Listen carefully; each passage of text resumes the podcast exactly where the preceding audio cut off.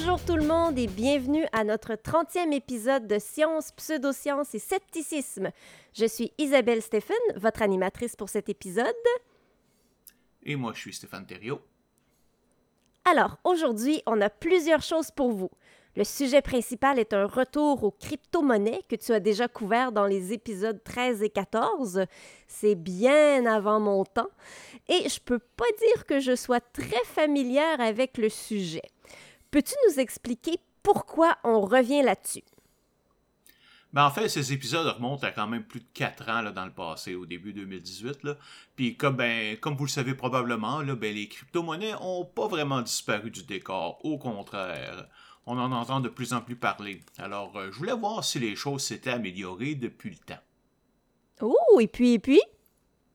Euh, disons qu'il y a une raison pour laquelle j'ai gardé le titre du rêve au cauchemar car malgré tout ce temps, absolument aucun des problèmes dont j'ai parlé à l'époque n'a été réglé, et en fait plusieurs se sont même ajoutés, en particulier l'apparition de quelque chose qu'on appelle NFT, les Non-Fungible Tokens. Hein, c'est quoi ça? Ben, je reviendrai évidemment le plus tard, mais disons que c'est probablement la chose la plus stupide de tout le domaine de la crypto-monnaie, ce qui donne une idée quand on considère toutes les stupidités qui en font déjà partie, comme euh, les euh, Initial Coin Offering, le Bitfinex et Tether. Et j'en profite d'ailleurs pour être clair, j'expliquerai pas de nouveau tout ce que j'ai déjà parlé dans les premiers épisodes. Euh, si vous avez besoin de vous rafraîchir la mémoire, ben je vous invite tout simplement à réécouter les épisodes 13 et 14.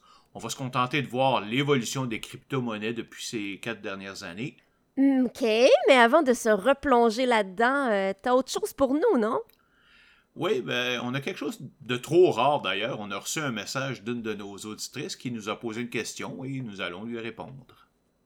Et on vous encourage d'ailleurs tous à faire la même chose. Vous pouvez nous rejoindre par courriel à sciencepseudoscience@gmail.com ou par un message Facebook sur notre page facebook.com slash S-C-I-P-S-E-U-D-O-S-C-E-P-T.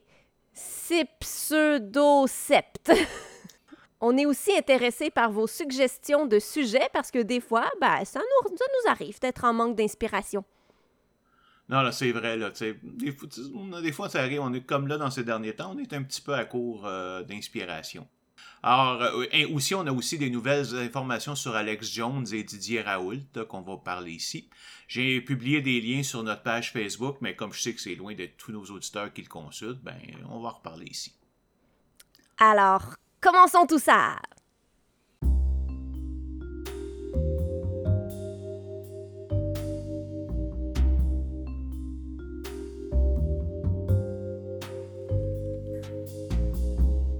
On commence donc par ce message qu'on a reçu.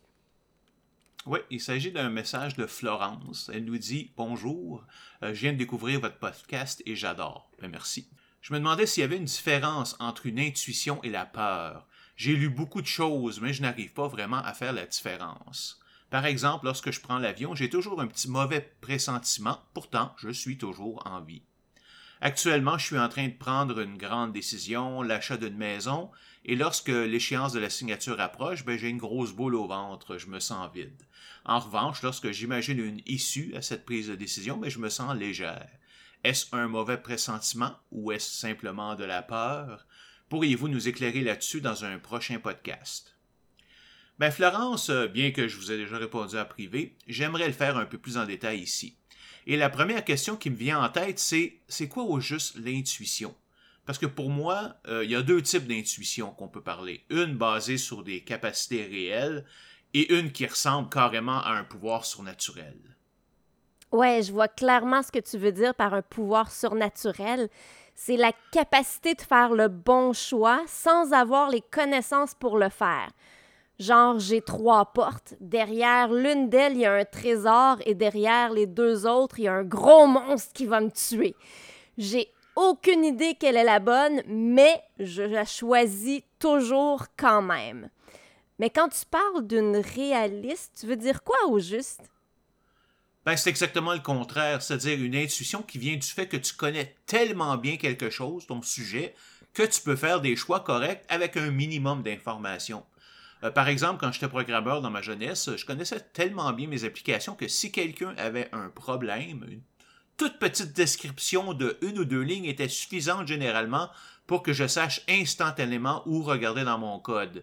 J'étais, c'était pas une certitude, là, puis ça m'arrivait de me tromper évidemment, mais la grande majorité du temps, je frappais en plein dans le mid. Il n'y avait rien de surnaturel là-dedans, c'est juste que j'avais une énorme connaissance de mon domaine et de l'expérience avec tous les types de bugs que j'avais connus dans ma carrière. Et ça, ça faisait en sorte que je pouvais sauter carrément des étapes. Ouais, ok, je vois ce que tu veux dire. Puis toi, qu'est-ce que tu penses de ça, l'intuition? Ben, c'est intéressant parce que dernièrement sur Facebook, un de mes amis posait la question est-ce que vous écoutez votre intuition? Et je suis la seule à avoir dit non. Écouter ma petite voix intérieure et prendre des décisions basées sur du vent, je refuse. Euh, mais si on revient au cas de Florence, je pense qu'il est assez clair qu'elle parle du premier cas d'intuition, celui qui nous fait faire des choix sans avoir aucune connaissance préalable. Et c'est donc celle-là dont on va parler ici. Évidemment, ben, vous aurez tous deviné que je ne crois pas du tout à ce genre d'intuition. Bien sûr qu'on peut faire euh, au hasard une séquence de bons choix qui donne l'impression qu'on a de l'intuition, qu'on sait comment choisir, mais au bout du compte, les résultats finissent toujours par revenir à la normale. Florence elle-même nous explique qu'elle a toujours de mauvais pressentiments au moment de prendre l'avion, même s'il ne lui arrive jamais rien, je pense que ça montre bien qu'en fait, c'est simplement de la peur, plus spécifiquement la peur de l'inconnu. je suis parfaitement d'accord avec toi. Beaucoup de gens ont simplement peur du changement parce qu'évidemment, ben, ils savent pas exactement ce qui va se passer par la suite quand on prend la décision de vendre ou d'acheter une maison, ben, on peut être très enthousiaste au début, mais quand arrive le moment de compléter la vente ou l'achat, alors là, on rentre en territoire inconnu et c'est normal d'être un peu plus craintif, surtout si c'est notre première maison. Ça serait tellement moins fatigant si on changeait rien, si on était si on restait exactement comme on est. Ouais, je comprends ça.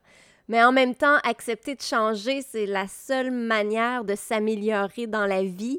Changer d'emploi, de maison, de chum, de conjoint, etc. À un moment donné, il faut accepter qu'on ne peut pas rester immobile, figé dans le présent. Il faut évoluer. J'ai d'ailleurs une anecdote à te raconter là-dessus. J'ai remarqué qu'à chaque fois que je prends une décision qui va possiblement changer beaucoup de choses dans ma vie, mes émotions viennent en deux phases. La première, c'est que je suis enthousiaste à l'idée de changer. Je trouve que c'est une super bonne idée. Puis plus on s'approche de la date où le changement est supposé arriver, ben plus je me pose de questions. Finalement, ça me tente moins, je suis moins sûr, ça me causerait des problèmes, ça me tente pas de faire les efforts, etc. Sauf que ce que j'ai remarqué, c'est qu'à chaque fois que je passe par là et que je décide quand même d'aller de l'avant, ben ça a toujours été bénéfique pour moi tellement que c'est même rendu un critère pour aller de l'avant. Si quand le moment approche, j'ai moins le goût de le faire parce que ça amène trop de changements, ben c'est un signe que pour moi, je devrais le faire. L'exemple parfait est lorsque j'ai adopté ma petite chatte Mimi, euh, donc évidemment qui était chez toi. Après avoir acheté mon condo, je t'avais dit que je voulais avoir un chat, alors éventuellement, tu m'as invité chez toi pour en choisir un, un parmi tes sept que tu avais, ou huit à ce moment-là, je m'en souviens pas exactement. Douze. Ce que tu me fais. oui, c'est ça. Ce que tu ne sais probablement pas, c'est qu'à ce moment-là, j'avais pratiquement changé d'idée parce que, bon, ça bouleversait trop mes habitudes. Puis en plus, comme je voyageais, ben, je me disais qu'avoir un chat pour le laisser tout seul, ben, c'était pas évident. Bref, euh, j'allais chez toi plus parce que je t'avais dit que j'allais, je passerais chez toi, que pour adopter un chat. Évidemment, ben c'est Mimi qui m'a fait changer d'idée, car euh, elle qui est tellement euh, gênée, ben elle est venue se coucher deux fois sur moi pendant la soirée. Elle qui, justement, même aujourd'hui, se sauve quand il y a des nouvelles personnes qui ne connaît pas qui arrivent. Alors, tu sais, c'est vraiment ça qui m'a poussé à dire, ben finalement, ok, ben je vais te prendre. Oh ben, elle sauve, là, mais euh, pas pour moi, hein. Moi, elle me reconnaît encore et elle sait que c'est ben moi qui ben lui a sauvé sa vie. ben oui, ben, tu as aussi passé deux ans et demi avec elle, là, quand même. mais autrement dit, elle m'a pas laissé le choix. Donc, c'est elle qui m'a choisi, et finalement, ben, l'adopter, ça a été une des meilleures décisions que j'ai pu prendre, là. surtout avec la pandémie, hein, quand on a dû s'isoler. Ça fait plus de huit ans et demi qu'elle est avec moi, puis j'ai peine à m'imaginer comment c'était avant, là. Et toi, as-tu euh, un exemple de situation de ce genre-là? Ben, euh, comme mon chum m'a dit l'année dernière qu'à mon âge, ça serait pas mal le bon temps pour retourner aux études, j'ai commencé par être tout énervée puis à me dire que oui, c'est une super bonne idée. Puis plus ça allait, plus j'avais le sentiment que c'était peut-être pas une si bonne idée que ça. Les études, ça prend beaucoup de temps. Déjà que j'en ai pas tant que ça du temps. Et là, j'ai commencé à avoir l'impression que c'était pas une bonne idée du tout, que j'allais faire une erreur. Je regardais pour euh, bon, les cours de psychologie, sexologie, relations d'aide. Puis, à un moment donné, j'ai réalisé que ce qui me manquait le plus, c'est le côté artistique, les spectacles, la scène. Puis je me suis souvenu avoir vu une école de magie à Montréal. Puis là, ben, je me suis lancée. Et malgré cette petite voix intérieure qui me disait que c'était pas une bonne idée, ben finalement, je trouve ça génial et j'ai énormément de plaisir. Je fais d'ailleurs mon premier spectacle live au mois d'août. Hum. Ben oui, il falloir que tu nous dises ce que c'est, quand même, qu'on le sache, qu'on y aille peut-être. Mais tout ça pour dire finalement, Florence, ouais, finalement, Florence, que nous sommes pas mal sûrs que tes mauvais pressentiments n'ont rien vraiment d'intuitif. là. Ils représentent simplement la peur de l'inconnu, de ce qui s'en vient et du changement. Alors, euh, vraiment, il n'y a vraiment pas de quoi s'en faire.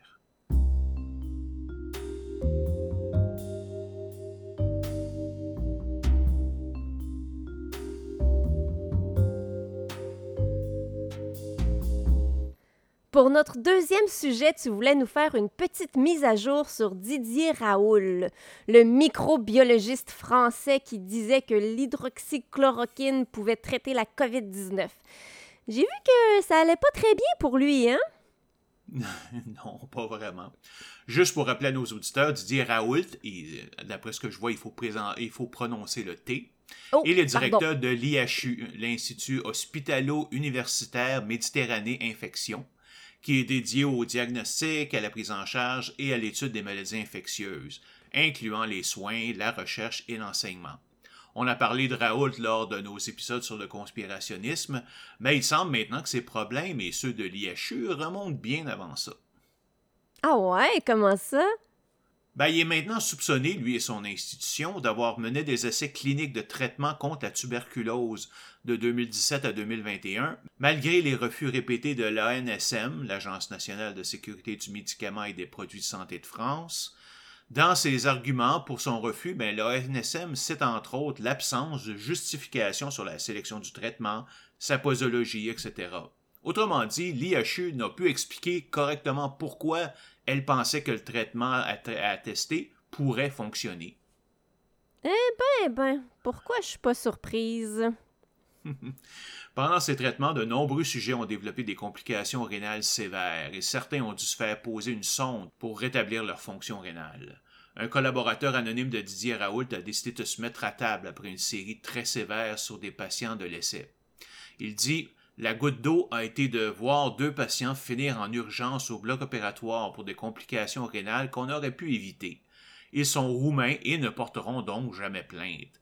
Ils ne se doutent même pas qu'ils ont été utilisés pour des effets interdits. Je suis épuisé de constater que Didier Raoult met en danger les patients en toute impunité en se présentant auprès de l'opinion publique comme un sauveur. Wow! Est-ce qu'il y a eu des développements depuis? Oui, c'est tout nouveau d'ailleurs. Euh, L'ONSM vient de conclure son enquête qui est très dure envers Raoult et l'IHU. Le dossier a maintenant été transféré devant la justice. L'ANSM accuse notamment Raoul d'avoir demandé en retard des avis obligatoires aux autorités et même, dans certains cas, de ne pas les avoir demandés du tout. Plusieurs patients ne sont pas informés ou consultés et il n'y a eu aucun consentement sur des actes sur des enfants. Il est aussi accusé de faux et usage de faux car il a utilisé des documents falsifiés pour justifier ses recherches. Wow, c'est vraiment une descente aux enfers pour lui. Il a littéralement perdu les pédales. C'est un film d'horreur, cette histoire-là. Mais hein, l'ANSM a même émis des commentaires sur l'IHU lui-même, mettant en cause sa capacité à réaliser des recherches sur la personne humaine dans le respect de la loi. c'est difficile de trouver pire pour un institut de recherche comme lui. Là, L'ANSM recommande même qu'une formation soit donnée à ses membres pour leur enseigner la manière dont on doit faire des essais cliniques. Good! Espérons qu'il soit trouvé coupable et condamné.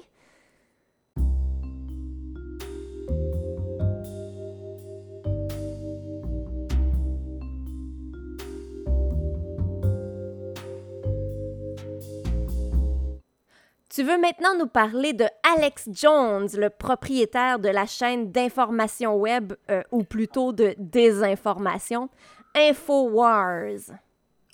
Oui, euh, car il y a eu quand même plusieurs développements dans sa saga contre les parents de Sandy Hook, dont on a parlé à l'épisode 20. Si vous vous rappelez bien, ben Sandy Hook, c'est un massacre qui a lieu aux États-Unis, durant lequel 20 enfants et 6 adultes ont été tués par un homme à l'école élémentaire de Sandy Hook au Connecticut en 2012. Alex Jones avait proclamé à ce moment-là que c'était un canular pour justifier un meilleur contrôle des armes à feu. Résultat, il a été poursuivi par 13 familles des victimes. Il a été trouvé coupable une première fois en 2020, puis deux autres fois en 2021, bien que le montant des dommages n'est pas encore vraiment très clair. Je pense même pas que c'est public. De plus, il avait dû admettre publiquement que le massacre avait bel et bien eu lieu. Ben, en 2022, trois autres procès devaient se produire, mais le 18 avril 2022, le site InfoWars a fait la demande de se mettre sous l'équivalent américain de la protection contre la faillite. Ça a comme conséquence de mettre les poursuites sur pause et permettre au groupe InfoWars supposément de se restructurer. Cela après que les 13 poursuivants aient refusé une proposition de règlement initial de 120 000 pour chacun d'eux. D'après Alex Jones, InfoWars n'a que de 0 à 50 000 d'actifs, alors que ses dettes sont entre 1 euh, et 10 millions de dollars. Ben voyons donc comment InfoWars peut valoir juste 50 000 alors qu'ils viennent juste d'offrir des ententes d'un montant total de 1 million et demi. Mystère. Mais en fait, c'est tout simplement parce que Jones a sorti l'argent de sa compagnie pour la mettre dans d'autres places, y compris ses poches. Ah. Ça te montre bien à quel point c'est un fief et menteur et une crapule. Là. C'est juste plate que ce soit InfoWars qui soit dans cette situation et pas lui personnellement. Et est-ce qu'il va réussir? Non, pas vraiment de chance. Premièrement, les avocats des familles de Sandy Hook ont demandé au juge de refuser cette demande de protection parce que son but était essentiellement de forcer les poursuivants à accepter une entente hors cours, et non parce qu'InfoWars a vraiment des problèmes financiers. Une opinion partagée d'ailleurs par le département de justice américaine. Et même si la demande est acceptée, ce sera de façon temporaire. Tôt ou tard, il n'y aura pas le choix de faire face à la musique. Ça va faire du bien un peu de justice. Euh, sur un ton pas mal plus lourd, disons qu'une autre tuerie qui a eu lieu euh, il y a quelques jours dans une école du Texas, en fait le 24 mai dernier. Là. 19 euh, enfants d'une dizaine d'années ont été tués et deux professeurs par un jeune de 18 ans armé de carabines d'assaut. Avant même qu'il soit abattu par la police, des rumeurs ont commencé à apparaître sur les réseaux sociaux et les sites conspirationnistes comme quoi, évidemment, c'était une opération false flag, comme Sandy Hook. Eh là là. Ah, mais par contre, je te parie ce que tu veux qu'on verra pas ça sur InfoWars. Probablement pas, non, à moins qu'ils veulent vraiment détruire sa compagnie puis lui-même, là.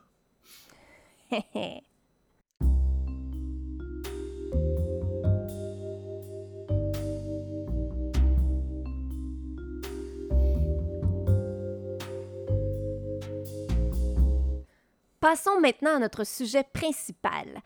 Je sais que tu as déjà fait deux épisodes sur la crypto-monnaie, mais pour être honnête, euh, je connais pas vraiment. en fait, c'est juste quelque chose qui m'intéresse, qui m'intéresse pas. oh, t'es pas la seule, t'en fais pas. Même moi, après avoir fait mes deux épisodes, là, je pensais avoir fait le tour, puis j'avais littéralement aucune intention d'y revenir. Au début, je pensais même tenir un blog là-dessus pour suivre la situation. Mais finalement, j'étais tellement écœuré que même ça, ça a tombé à l'eau. Ben, pourquoi y revenir alors? Ben, parce qu'il y a un phénomène qui est apparu récemment, les NFT.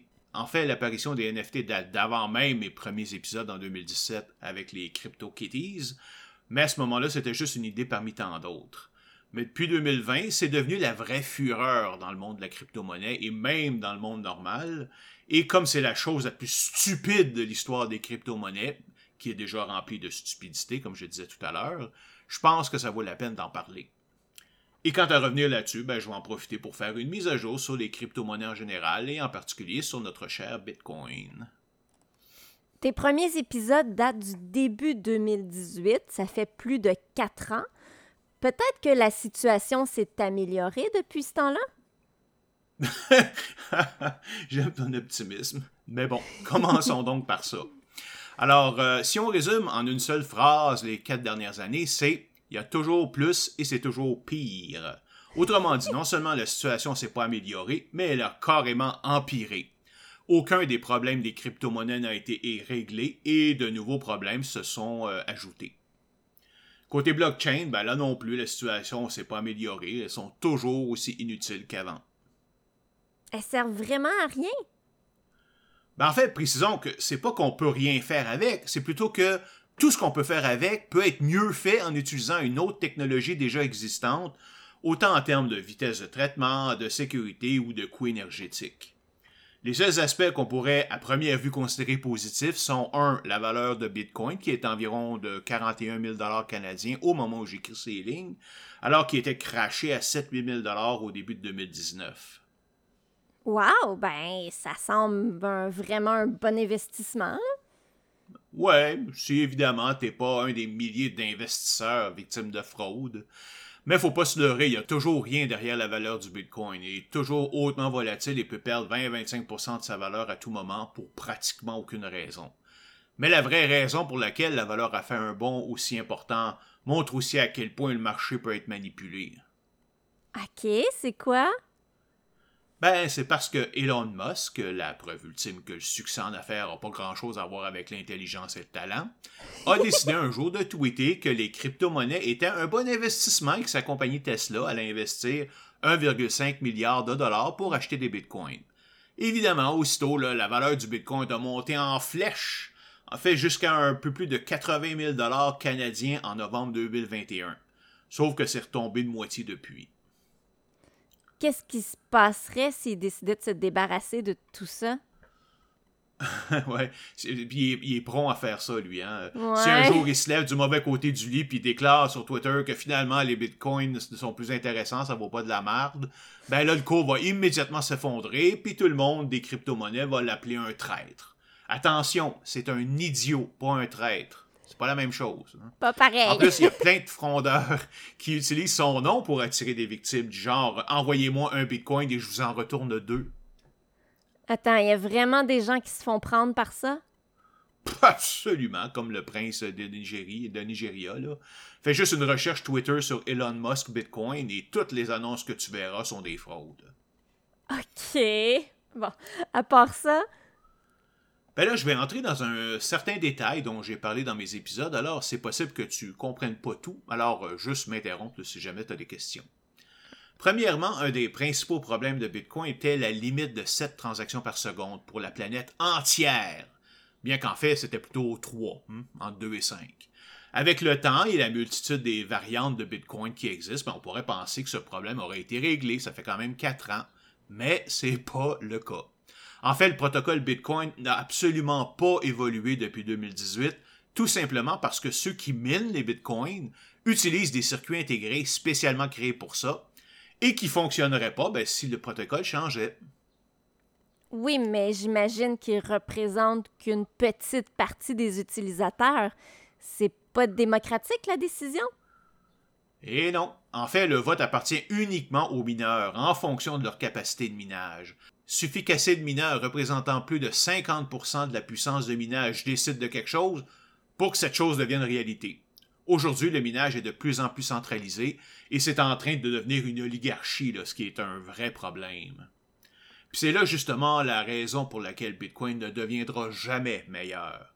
Ces mineurs ont investi tellement d'argent dans leurs fermes de minage qu'ils accepteront jamais de changer quoi que ce soit. Ça leur coûterait une fortune pour changer leur équipement.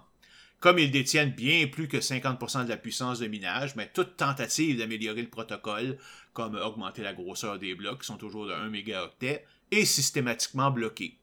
La seule solution reste donc de créer de nouvelles versions de Bitcoin, comme le Bitcoin Cash, mais elles sont systématiquement ignorées par la communauté par la suite. Donc ça donne rien.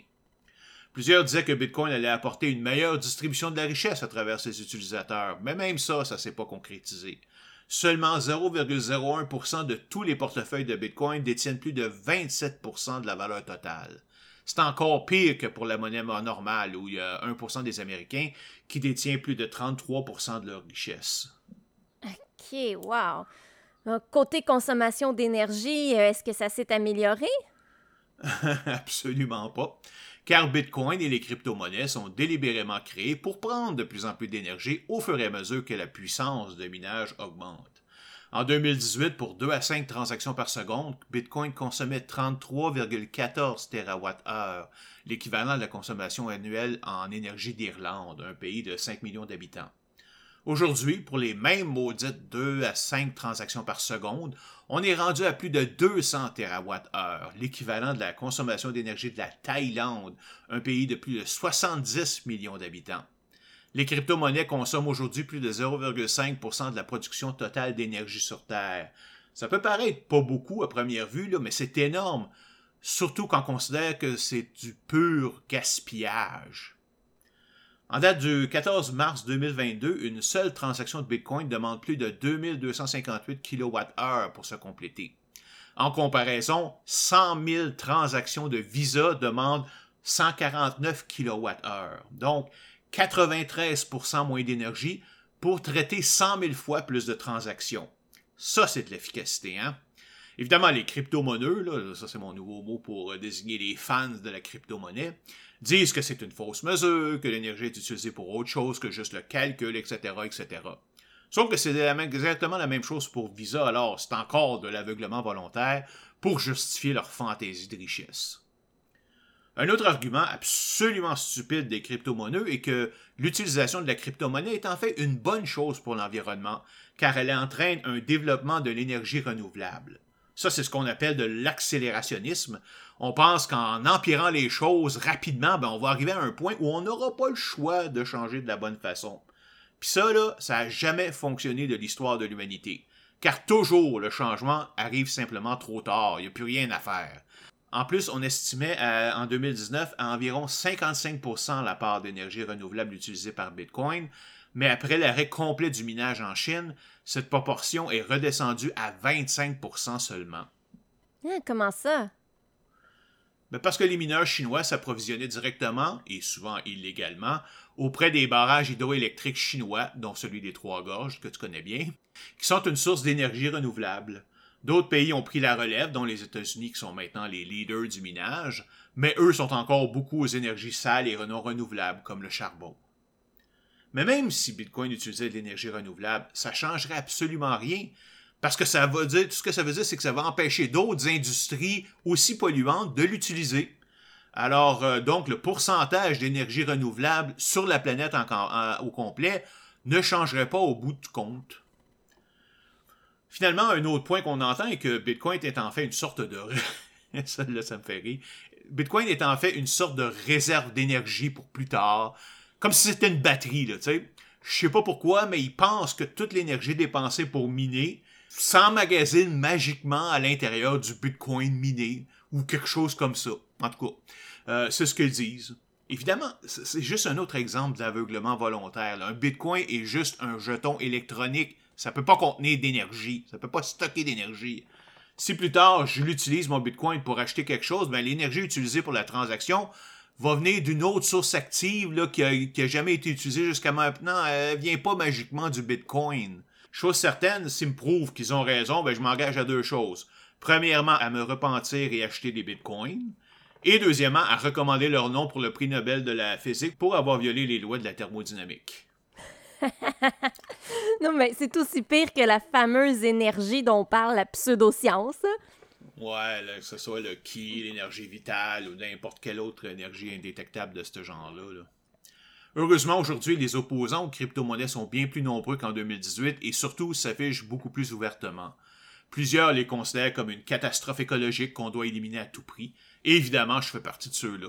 Par exemple, la fondation Wikimedia, propriétaire de Wikipédia, a décidé bloc X-Men de ne plus accepter de dons en crypto-monnaie à la demande expresse de sa communauté. Mais il n'y a pas quelque chose qui peut être fait pour diminuer la consommation? Oh, la solution est toujours la même que v'là 4 ans, passer de la preuve de travail, le proof of work, qui cause ce gaspillage incroyable d'énergie, à la preuve par intérêt ou proof of stake, c'est-à-dire qu'une transaction est acceptée si une majorité des validateurs l'acceptent. Mais le problème est que le nombre de votes qu'un validateur détient est en fonction du nombre de jetons de crypto-monnaie qu'il possède.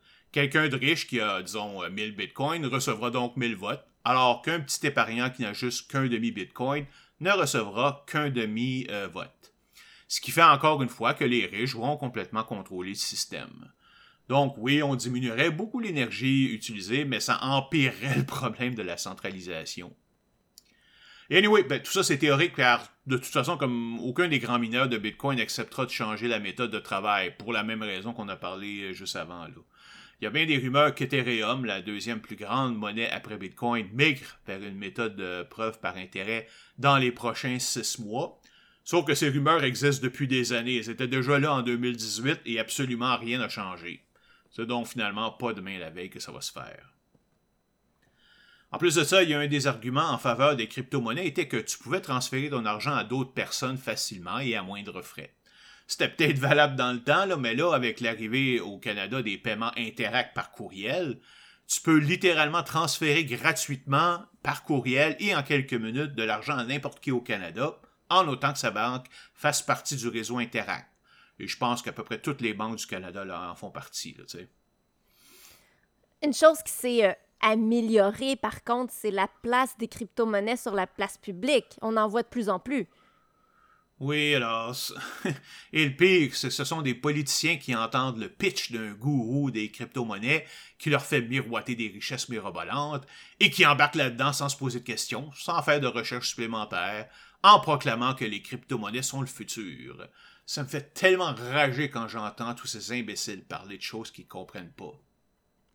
Ah, as-tu des exemples?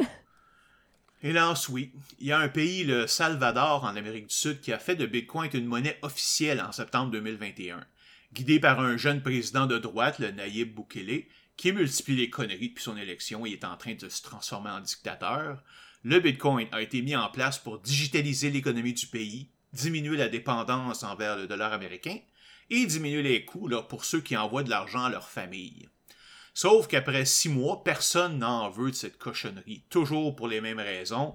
La volatilité de sa valeur, le coût élevé par transaction, la difficulté technique de faire des paiements et le temps que ça prend pour confirmer une transaction, 10 minutes au minimum.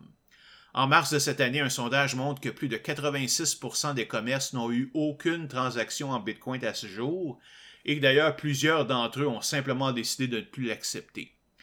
Sans évidemment parler que Chivo, le portefeuille électronique que le gouvernement met à la disposition de sa population, est en fait sous le contrôle du gouvernement qui en contrôle l'accès. Ça va complètement à l'encontre de la philosophie libertarienne derrière Bitcoin. Mais Bukele n'est pas le seul. Il y a aussi beaucoup d'autres politiciens qui poussent l'utilisation de la crypto-monnaie, comme euh, Eric Adams, le maire de New York, qui a fait grand état qu'il allait converser automatiquement ses trois premiers chèques en Bitcoin et Ethereum, ou le maire de Miami, Francis Suarez, qui a fait à peu près la même chose. Les deux veulent faire de leur ville la capitale de la crypto-monnaie, sans aucune connaissance de ses effets à long terme. Ou pire encore, ils connaissent, mais s'en foutent car ce sont des psychopathes. Ou en tout cas des, sociopathes. Miami a même mis en circulation sa propre monnaie, le Miami Coin, en 2021. Euh, et qui, selon le maire, aurait rapporté plus de 30 millions de dollars à la ville. Sauf que depuis ce temps, ben, tout ça a disparu. Le Miami Coin, qui au plus valait 6 cents, ne vaut plus aujourd'hui que 0,32 cents, une diminution de près de 95% de sa valeur. Mais on n'a évidemment pas à chercher très loin. Un des candidats pour le poste de chef du Parti conservateur du Canada, Pierre Poilievre, a récemment déclaré qu'il voulait faire du Canada la capitale des crypto-monnaies. Une autre. Oh, que j'avais hâte que tu parles de lui. ah ouais, j'en doute pas, t'en as entendu parler aussi. Euh, il dit mhm. que la Banque centrale du Canada est maléfique et provoque l'inflation et qu'il va congédier son directeur dès qu'il est au pouvoir. Qu'il faut décentraliser à tout prix, yada yada yada. T'as toujours les mêmes maudits arguments qui sont toujours aussi faux aujourd'hui que v'là quatre ans, venant de politiciens ignorants. D'ailleurs, euh, Poilièvre est apparu en février sur un balado dédié à la crypto-monnaie tenu par euh, Robert Breedlove qui transige des bitcoins et qui, en passant d'ailleurs, promeut des, promeut des euh, théories conspirationnistes sur la COVID-19. Détail. Pendant l'épisode, Poilièvre a notamment comparé les politiques de la Banque centrale du Canada à de l'esclavage et au régime de l'Allemagne nazie. c'est comme ridicule. Il a même avoué qu'il tenait ses connaissances sur la crypto-monnaie uniquement de la chaîne YouTube de Breedlove, que lui et sa femme écoutent tard le soir faut vraiment faire, encore une fois, de l'aveuglement volontaire pour prendre ces informations d'un simple YouTuber. C'est la même chose que de prendre ces informations sur la COVID-19 uniquement sur la chaîne d'Alexis Cossette-Trudel, tu sais. Ça n'a pas d'allure. Et en plus de tout ça, il y a des institutions sérieuses qui commencent à investir dans les crypto-monnaies. On parle ici de fonds de pension qui mettent carrément l'argent de leurs retraités en danger. Au Québec même, je viens d'apprendre que la Caisse de dépôt et de placement, qui est responsable de gérer le bas des Québécois, a investi plus de 300 millions de dollars dans une compagnie anglaise, Celsius Network, qui offre une plateforme mettant en, commun des dépôts de plusieurs euh, crypto-monnaies, dont Bitcoin évidemment, et promet des revenus d'intérêt supérieurs à 10% annuellement. Je sais pas si tu le sais, mais il y a juste des fraudeurs et des menteurs qui peuvent promettre ce genre de rendement. Ça existe tout simplement pas dans le monde normal. Il peut avoir ce genre de rendement-là, mais ils peuvent jamais te le promettre. Évidemment, ils peuvent promettre, les autres ne peuvent pas mettre ces niaiseries-là parce, que ce genre de compagnie, ben, c'est pas réglementé. Celsius paie même ses employés dans sa propre crypto-monnaie, le CEL, ce qui va contre bien des règles de la finance. Et comme Celsius n'est pas une banque, ben, aucun des dépôts qui est fait est garanti par la Société d'assurance des dépôts du Canada. Hi, ça fait peur, ça? Puis là, non, soudain de nulle part, il y a quelqu'un qui s'est rendu compte que ce genre d'investissement est extrêmement risqué, que le marché des crypto-monnaies est rempli de fraudes, de vols et de transactions irréversibles, et a mis la caisse au courant. En plus, Celsius est sous surveillance depuis plusieurs mois par le SEC américain. Donc, là, il était où la, la caisse pendant ces cinq dernières années? Là? Toutes ces informations que je viens de dire sont disponibles depuis longtemps. Comment elle a pu décider d'investir dans cette compagnie quand même? Puis là, j'apprends juste que Celsius s'est unilatéralement mis à bloquer les comptes de clients pour les empêcher d'accéder à leur argent. Bravo, la caisse de dépôt. Vous faites vraiment rire de vous par le monde entier, tu sais. En fait, en fait c'est un exemple de ce qu'ils appellent en anglais le FOMO, le, Fear of Missing Out. Autrement dit, la peur de rater l'occasion miracle dont tous les autres profitent et qui fait qu'on va investir dans des choses qui font absolument aucun sens, juste pour faire comme tout le monde. D'un autre côté, est-ce que d'avoir du support comme ça, ça pourrait aider à rendre la crypto-monnaie plus utile? Non, parce qu'en fait, une des tendances qu'on a vues ces dernières années est l'abandon même de la prétention qu'une crypto-monnaie est une monnaie. Tout le monde a compris, même les crypto-monneux, que personne n'utilise le Bitcoin ou Ethereum pour faire des ventes et achats. Pratiquement aucun commerce n'accepte le Bitcoin. Et pour ceux qui le font, supposément, en réalité, ils passent simplement par un intermédiaire qui va convertir la crypto-monnaie du client en vraie monnaie, en dollars, avant de la transmettre au marchand. Le marchand se protège ainsi contre les risques causés par la volatilité de la valeur et les coûts de transaction, puis c'est normal mais ça veut dire que c'est au euh, client et à l'intermédiaire de les assumer. Tu verras pratiquement nulle part des produits avec des prix en Bitcoin. Aujourd'hui, la seule utilisation utile de Bitcoin ou Ethereum, ben, si on peut dire ça, est sous la forme d'un investissement extrêmement risqué dans un marché facilement manipulable et où les fraudes sont nombreuses. Et la situation est encore pire avec l'arrivée des NFT dont on va parler dans quelques minutes. Un autre argument utilisé par les crypto-monnaies est que Bitcoin est séparé du marché de la bourse, qui est sous le contrôle évidemment des gouvernements et des grandes entreprises. Bitcoin est supposé présenter une sorte de protection contre la volatilité actuelle des marchés, une manière de faire de l'argent même quand le marché est en baisse. Mais en fait, dans les dernières années, même ça c'est plus vrai, car le marché des crypto-monnaies suit pas mal les hausses et les basses de la bourse, surtout en particulier dans le domaine, celle du domaine technologique. Juste, juste de façon euh, plus extrême, si on peut dire. OK. Du côté fraude, est-ce que la situation s'est améliorée? Euh, non, pas du tout. Avant même de parler des NFT, la situation est pire que jamais, en particulier sur la blockchain de Ethereum, qui supporte les fameux contrats intelligents qu'ils ne sont pas. Le gros problème est que la plupart de ces contrats sont écrits littéralement par des programmeurs juniors qui n'ont jamais fait de programmation sérieuse et qui connaissent rien aux méthodes modernes de développement, en particulier les tests intensifs qu'on est supposé faire sur ces applications-là avant de les déployer. Le résultat est un code informatique rempli de bugs et de failles de sécurité. Il n'y a rien d'extraordinaire là-dedans, là, mais le problème, c'est qu'un contrat intelligent ne peut être modifié d'aucune manière une fois qu'il est en place, même pour apporter des correctifs. Au mieux, on peut publier un nouveau contrat identique à l'ancienne, mais avec des corrections. Mais la monnaie qui a été investie dans le contrat original ne peut généralement pas être retirée du tout. Il est donc carrément perdu. Hmm. Avec la quantité de bugs qu'on a dans les logiciels, c'est une drôle de position. Ah, exactement. avoir des bugs est parfaitement normal car un logiciel, même si les gens ne le savent pas, c'est une chose tellement complexe qu'il est impossible de ne pas faire d'erreur. On peut généralement détecter et corriger les plus importantes avant son déploiement avec des tests, mais il restera toujours au mieux quelques petits bugs cachés que quelqu'un qui les connaît pourrait exploiter. Mais j'imagine que ces bugs et problèmes existent aussi, par exemple, dans les applications bancaires. Oui, mais c'est quand même très différent. Premièrement, le code est privé, c'est pas public. Il n'y a personne qui peut juste demander de consulter le code de ton application de ta banque.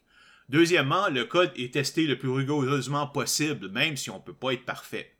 Et surtout, troisièmement, ben, si une opération de ce genre est faite, on peut la renverser facilement, puis faire les corrections nécessaires au code pour qu'elle ne se reproduise plus. Avec un contrat intelligent, il est impossible de le modifier et chaque transaction qu'il exécute est finale et ne peut être renversée. Aussi, un hacker peut examiner le code d'un contrat et trouver une manière de l'exploiter et il n'y a absolument personne qui peut y faire quoi que ce soit. Comment ça? Ben, parce que dans le monde des contrats intelligents, le code fait loi. Euh, qu'est-ce que tu veux dire par là? Ben, simplement que si le code du contrat permet de faire quelque chose, même si c'est par erreur ou c'est pas prévu, alors cette chose est par définition légale. OK. Mais si je me fais voler mon argent, je peux bien pouvoir faire quelque chose pour le récupérer, non? Je peux pas juste bêtement accepter de m'être fait voler. là, là, ça j'ai des mauvaises nouvelles pour toi. Il y a littéralement rien que tu puisses faire. Que tu te fasses voler ou que tu entres juste la mauvaise adresse quand tu envoies de l'argent, ben il n'y a rien que tu peux faire, tu as tout perdu. On a même vu des compagnies se faire voler des millions de dollars et tout ce qu'elles pouvaient faire, c'est d'implorer le hacker d'être un bon citoyen, de redonner l'argent volé, euh, tout en gardant un certain pourcentage du montant comme récompense. Ben voyons! Si le hacker était prêt à voler des millions de dollars sans risque de se faire arrêter, pourquoi il redonnerait l'argent? Fouille-moi, je sais pas. Mais quand t'es littéralement rendu à faire des supplications, là, t'es mal pris, on peut dire. Ah oui, une dernière chose à ce sujet. Si vous êtes victime de vol ou d'une faute, ne l'annoncez jamais sur Twitter. Pourquoi? Ben parce qu'il y a un paquet de bots, des petites applications, qui recherchent constamment ce genre de message et publient automatiquement une réponse qui vous encourage à contacter tel ou tel service ou personne qui pourrait vous aider à les récupérer. Mais bien sûr, puisqu'on parle de crypto-monnaie, ben ces services sont eux-mêmes tous des fraudes et vont voler ce qui vous reste finalement. Je le répéterai jamais assez, si le voleur ne vous remet pas votre argent volontairement, vous ne le reverrez pas. Il n'y a rien à faire. D'autres fois, c'est même pas une question d'exploiter une erreur, c'est juste que les programmeurs n'ont pas pensé à un certain cas d'utilisation tout à fait légal, mais qui permet à un hacker de s'emparer d'argent qui lui appartient pas. C'est arrivé dernièrement dans le domaine du financement décentralisé. C'est quoi ça, le financement décentralisé? Ben, c'est une manière pour une compagnie d'obtenir du financement pour ses opérations sans passer par les institutions habituelles. En général, c'est quand une compagnie euh, ouvre ses portes, ben, elle a besoin d'argent immédiatement pour acheter, euh, mettre en place du matériel, acheter son inventaire, etc.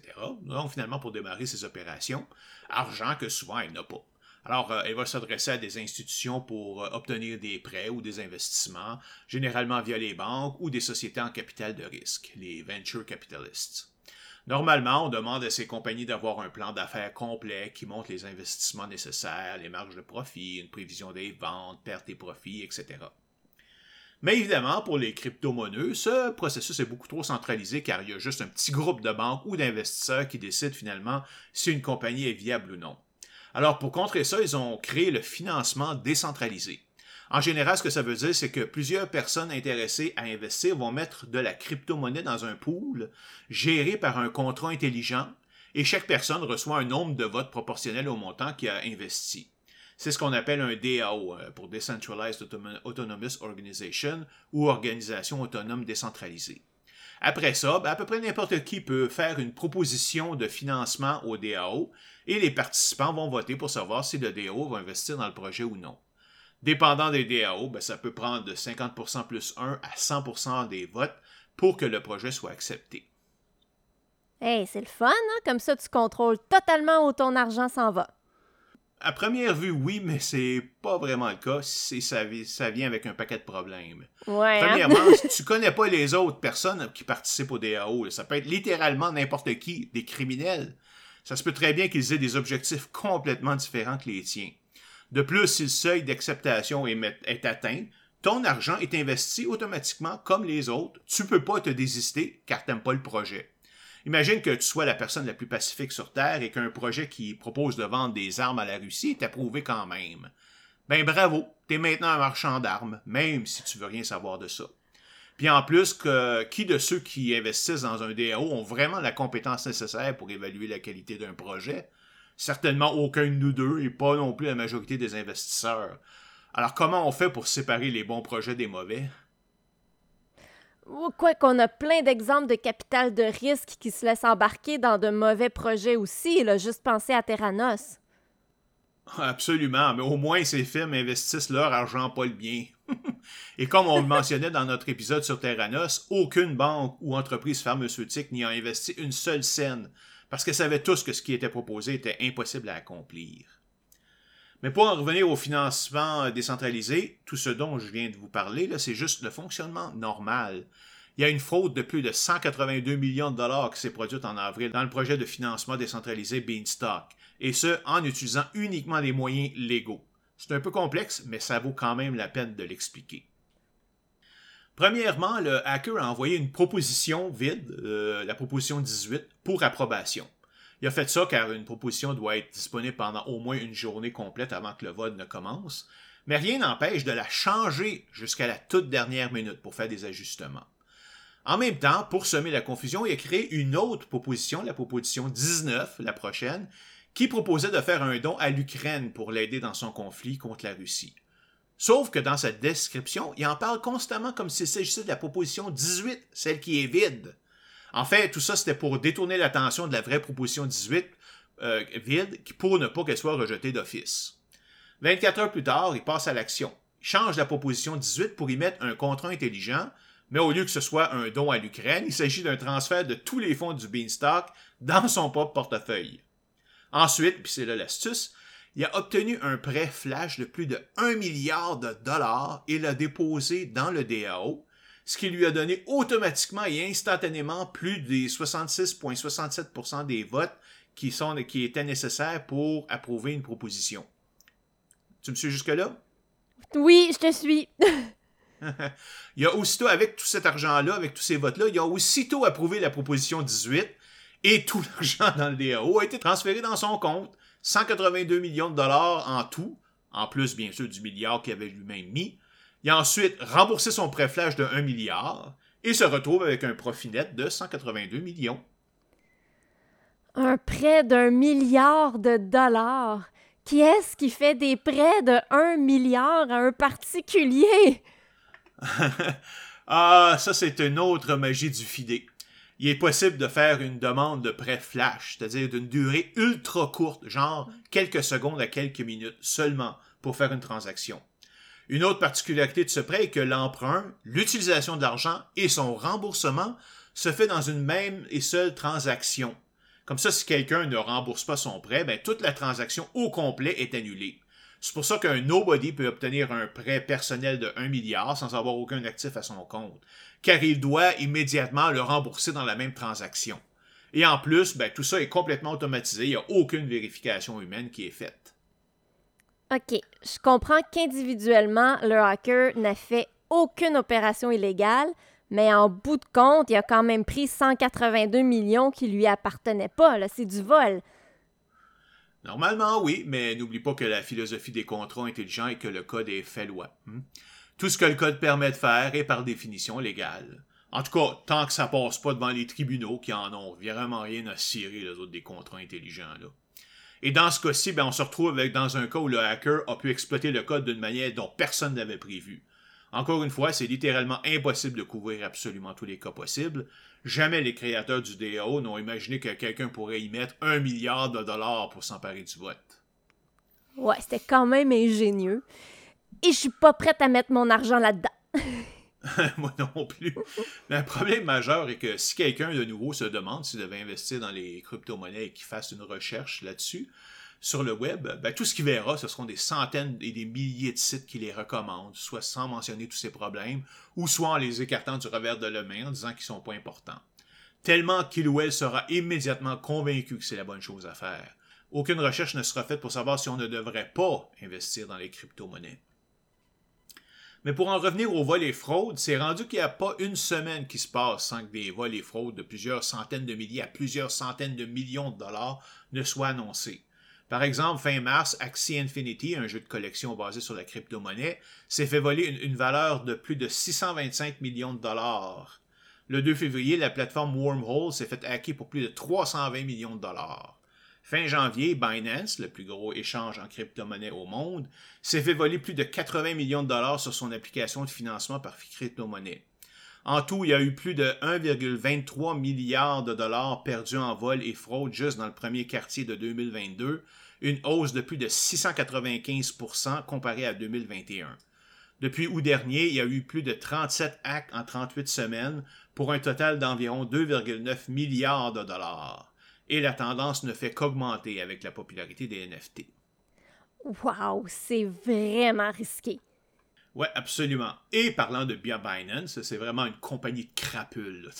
non seulement, comme plusieurs échanges, ils refusent d'appliquer l'embargo imposé à la Russie suite à son invasion de l'Ukraine, mais on a appris récemment qu'ils avaient fourni au gouvernement russe de l'information sur ses clients qui auraient fait des dons en crypto-monnaie pour aider Alexei Navalny, un opposant anticorruption que Poutine a fait emprisonner. Reuters a indiqué que ça faisait partie du plan de Binance pour augmenter sa présence en Russie. C'est vraiment dégueulasse, surtout quand on sait que les services secrets russes ont jamais hésité à éliminer les indésirables. Binance a donc mis toutes ces personnes en danger. Absolument. Binance a été fondée en Chine, mais a déménagé aux îles Caïmans, un vrai petit paradis fiscal idéal pour le blanchiment d'argent. Alors en plus, il n'y a pas grand-chose que les autorités financières puissent faire. Et encore là, on sait au moins où Binance se trouve. Plusieurs échanges tentent délibérément de cacher leur pays d'origine ou leur adresse.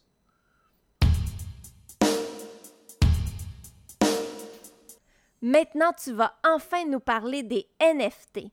Première question pour tous ceux et celles comme moi qui connaissent rien à ça, c'est quoi un NFT? Ah, ben c'est tout simplement un non-fungible token ou jeton non fongible en français. En 2018, lors de mes premiers épisodes, les sujets à la mode étaient les euh, ICO, les euh, Initial Coin Offering. Euh, aujourd'hui, les ICO ont relativement disparu comme moyen pour faire un coup d'argent rapide et ont laissé la place aux NFT. OK, mais c'est pas une réponse. C'est quoi un jeton non fongible? bon, la différence entre quelque chose de fongible et de non fongible, c'est qu'un objet fongible est 100% euh, interchangeable avec tout autre objet du même type. Par exemple, un billet de 20$ est fongible car tu peux l'échanger contre n'importe quel autre billet de 20$ sans perte de valeur ou d'utilité. Même les bitcoins sont fongibles car un bitcoin est identique à n'importe quel autre bitcoin et vaut la même chose. Un objet non fongible est par comparaison un objet distinct des autres. Par exemple, deux images sont toujours différentes l'une de l'autre. Sauf si, ben, évidemment, si on parle de, de copies conformes, évidemment. Euh, deux chansons sont différentes, etc. Elles peuvent aussi avoir des valeurs monétaires ou utilitaires différentes. Quant à savoir pourquoi on appelle ça un jeton, ben, c'est tout simplement parce qu'on parle ici d'objets électroniques. Oui, mais ça sert à quoi? Ah là, c'est ça qui est intéressant. Le principe d'un NFT, que c'est quelque chose que tu crées pour montrer à tous que tu en es le propriétaire d'un objet électronique, que ce soit une image, une musique, etc. Mais aujourd'hui, on parle surtout d'images. Cette information est enregistrée sur la blockchain, alors tout le monde peut aller voir que tu possèdes légalement ce NFT. Une utilisation évidente est par exemple un artiste qui produit un dessin original, le transforme en NFT et le vend en ligne. OK, ben je vois pas grand-chose de négatif à ça. Ah, ma chère enfant. si ce serait ça, ça pourrait être effectivement intéressant. Mais tu peux compter sur les crypto-monnaies pour sélectionner la manière la plus inutile, la plus ridicule pour la mettre en pratique. Et uniquement pour faire un coup d'argent. Il n'y a aucune considération pour les artistes. Là. En plus de ça, ça les rend hautement susceptibles à un type de fraude qu'on appelle un rug pull, c'est-à-dire littéralement se faire tirer le tapis sous le pied. Ça, c'est quand tu refuses de livrer ce que tu as promis de livrer alors que tu continues à accumuler de l'argent des investisseurs. Mais une petite question pour toi. Selon toi, si j'achète le NFT d'une image, qu'est-ce que j'achète? Ben, t'achètes l'image? Euh, non. en fait, ce que j'achète, c'est un petit fichier qui contient un lien Internet, un URL, qui pointe vers l'image. Donc, ce qui est enregistré de façon indélébile dans la blockchain, et ce que je peux montrer, c'est que je possède ce lien. La différence est cruciale. Pourquoi? Parce que ça veut dire que j'ai aucun droit sur l'image elle-même. Ça veut aussi dire que quelqu'un pourrait avoir un autre NFT différent mais qui pointe sur la même image. Ça veut dire aussi que celui ou celle qui a publié l'image pourrait la retirer ou la changer sans que j'ai un seul mot à dire, parce que tout ce que je possède est son URL. Et il y a des gens qui paient des dizaines ou même des centaines de milliers de dollars pour ça. Attends, tu possèdes un URL dans le sens euh, une série de lettres, de chiffres et de symboles qui t'emmènent à une page. Juste ça. Ben oui, et le pire, c'est que cette supposée preuve de possession est uniquement basée sur la bonne volonté des gens de la respecter, car elle a, du moins pour l'instant, aucune valeur légale. Tu peux absolument pas poursuivre quelqu'un devant les tribunaux pour vol de NFT. Mais j'ai une question. Quand je vois une image sur le net, je peux à tout moment la sauver sur mon disque en cliquant sur le bouton de droite, Save Image As. Qu'est-ce qui m'empêche de faire ça avec un NFT? Absolument rien. Et ça fait tellement chier les crypto-monnaies qui ont même créé un terme, les right clickers, pour désigner ceux qui supposément volent leur propriété en sauvant l'image en cliquant sur le bouton de droite de leur souris. Mais comme ils possèdent aucun droit sur l'image, mais ça rend la situation encore plus ridicule. c'est un peu comme quand ils ont inventé le terme no coiner pour désigner ceux qui n'ont pas de crypto-monnaie. OK, mais au moins du côté des créateurs, ça leur donne l'occasion de faire de l'argent, c'est déjà ça. On pourrait penser, mais dans la réalité, c'est vraiment pas le cas en fait. Premièrement, parce que littéralement n'importe qui peut créer un NFT à partir d'images. Il n'y a aucune vérification qui est faite pour s'assurer que la personne en question détient bien la propriété intellectuelle de l'image. Ce qui fait que plusieurs artistes ont découvert des NFT de leurs propres œuvres qu'ils et elles n'ont jamais autorisées et pour lesquelles ils elles recevront aucune maudite scène. C'est carrément du vol? Eh oui, comme bien d'autres choses. Mais il n'y a rien qui peut vraiment être fait parce que ces plateformes de vente se trouvent dans des pays qui sont souvent très permissifs ou qui n'ont pas de loi, sur les droits d'auteur ou n'ont pas d'intérêt à collaborer. Mais même si ça, c'était pas un problème, le vrai marché des NFT aujourd'hui n'est pas pour l'artiste qui met plusieurs jours, semaines ou mois à créer une belle image ou une bonne chanson, mais plutôt pour des images cheap générées par des algorithmes en moins d'une seconde. Ben voyons. Je te jure, la, folie a commencé avec le Board Ape Yacht Club. C'est un club, si on peut dire, privé réservé aux gens qui ont acheté un NFT d'un singe qui s'ennuie.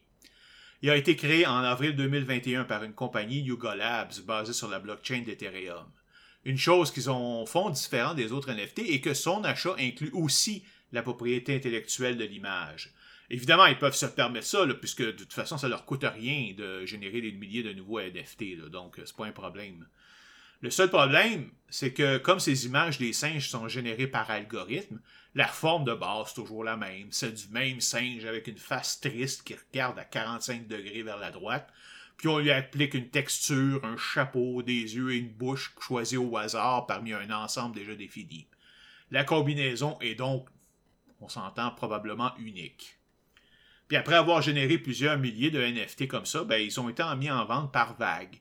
Et les crypto-monnaies se sont garochés dessus comme la misère sur le pauvre monde, les achetant souvent pour 2 300 000 dollars. Ben, c'est complètement débile de payer 2 à 300 000 dollars pour ça. Bon, euh, spécifiant qu'on parle plutôt de crypto-monnaie d'une valeur supposée de 200-300 000 dollars, mais bon. Hein. Sauf que ces singes n'ont littéralement aucune valeur artistique, même pas digne d'un enfant qui a le moindrement de talent. Puis ils sont laids, ça n'a pas d'allure. OK, je viens d'aller voir les fameux singes. C'est vrai qu'ils sont laids. Mais pourquoi les gens en achètent alors, surtout à ce prix-là? Ben parce que ces gens pensent, pour je sais pas quelle raison, que ces NFT vont prendre de la valeur avec le temps et que ce sont des investissements. En tout cas, c'était ça au début. Là. Je pense que c'est plus rendu un genre de statut pour montrer qu'on a assez d'argent pour qu'on peut le gaspiller pour des niaiseries comme ça. Plusieurs célébrités en ont acheté juste pour montrer qu'ils étaient hip. Chose qu'il faut comprendre, c'est que le concept de rareté artificielle, comme on sait, ben, tout objet commun est facile à obtenir, ne peut pas être vendu à un prix très élevé. Par contre, tout objet rare vaut plus cher, même si au bout du compte, il n'y a aucune utilité.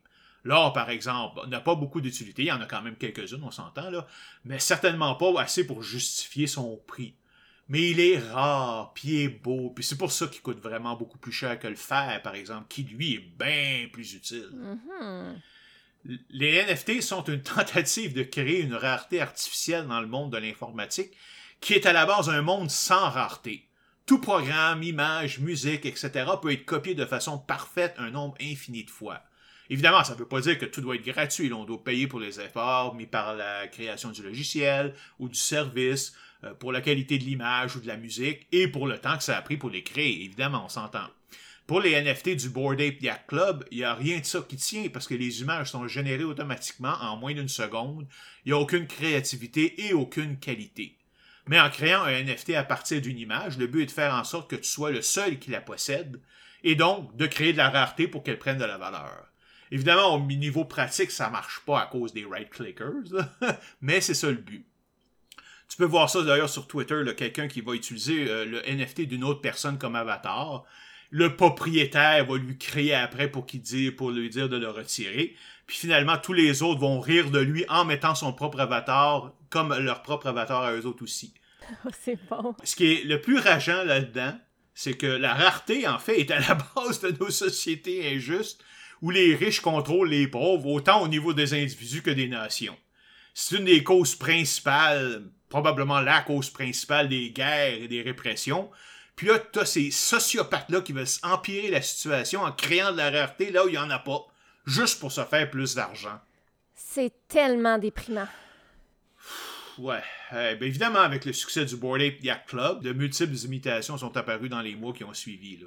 Je peux même pas dire que ce sont des pâles imitations, car elles sont pas ni mieux ni pires que les Board Apes. Évidemment, comme elles ne sont pas les premières, ben, elles doivent se contenter de vendre leur NFT de quelques milliers à quelques dizaines de milliers de dollars seulement. Des milliers de personnes prêtes à payer des milliers de dollars pour acheter de la merde. Sincèrement, je comprends plus rien. On dirait que les crypto-monnaies ont complètement perdu les pédales, ils n'ont aucun sens de la mesure. Mais comment ces images super génériques peuvent atteindre des prix comme ça? C'est complètement débile parce qu'au bout du compte, ils n'ont absolument aucune valeur.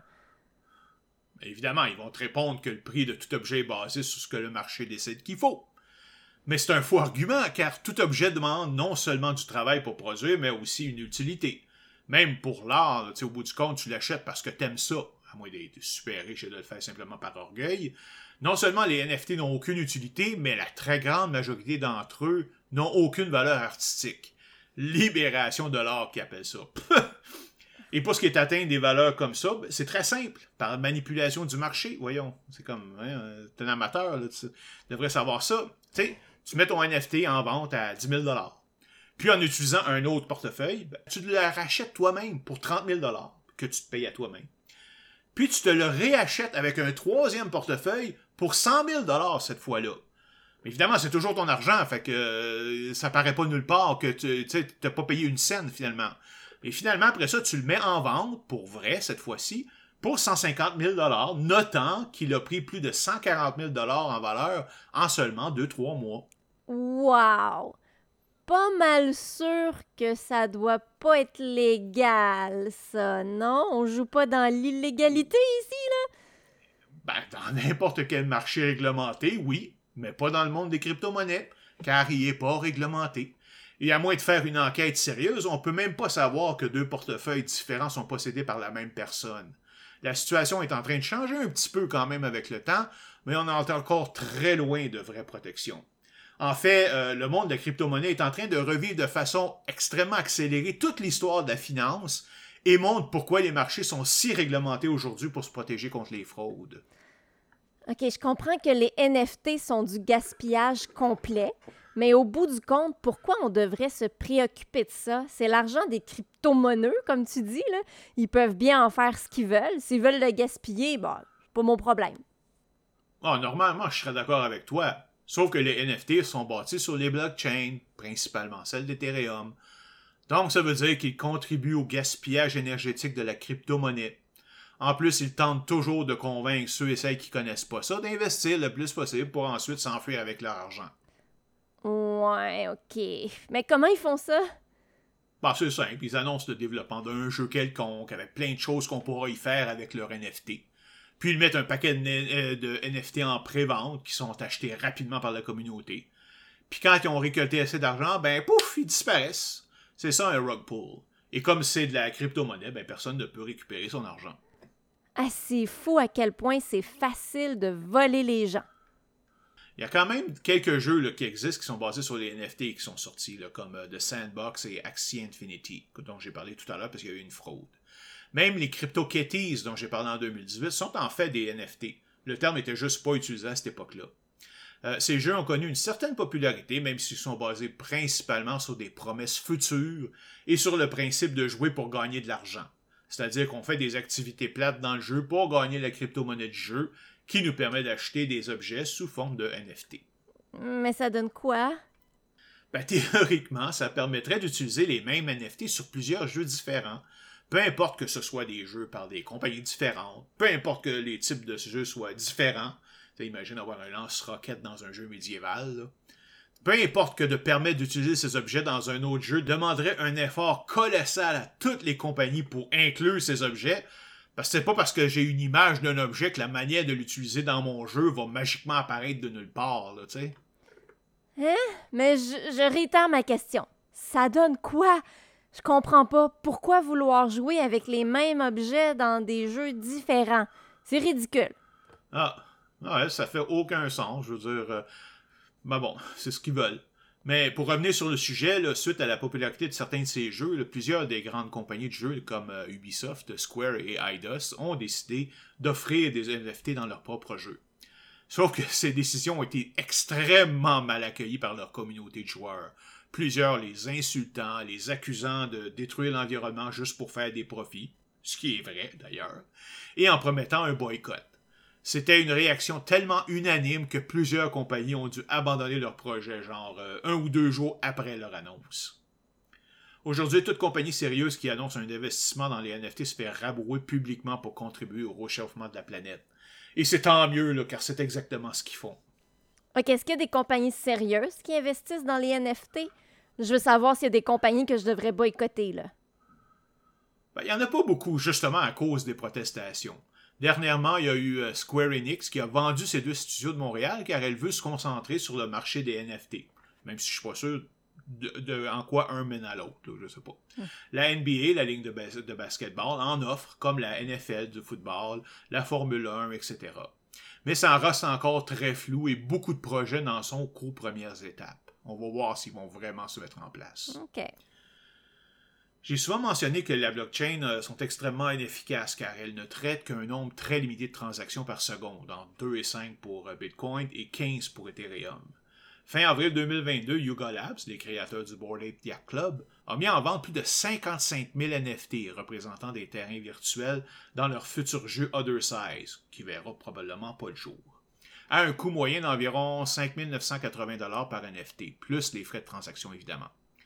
Le problème est que les frais de transaction sont directement proportionnels au trafic qui passe sur le réseau Ethereum. Et l'engouement pour ces NFT était tel que le réseau est devenu rapidement congestionné, ce qui a fait exploser les frais à environ 6000 dollars par transaction.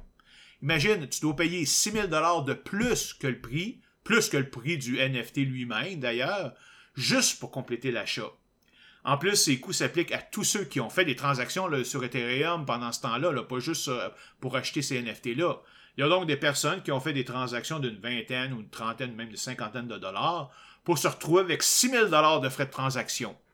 Et c'est une position perdante que tu sois capable de payer les frais de transaction ou non. Euh, comment ça? Parce que les frais de transaction sont payés avec du gaz, une autre crypto-monnaie spécialement créée pour ça, et de façon complètement automatique. Et ça marche presque comme de l'essence pour un moteur, tu sais, c'est juste encore pire. Dans une voiture, tu ne sais pas exactement à l'avance combien de kilomètres tu peux faire avec l'essence que tu as dans ton réservoir. Tu penses en avoir assez pour te rendre à destination, mais tu pourrais tomber en panne avant. Et si c'est le cas, ben, tu ne récupéreras pas l'essence déjà utilisée. Mais au moins, tu as fait déjà quand même une partie du trajet et tu peux après ça aller au garage le plus près pour acheter l'essence qui te manque et compléter ton trajet.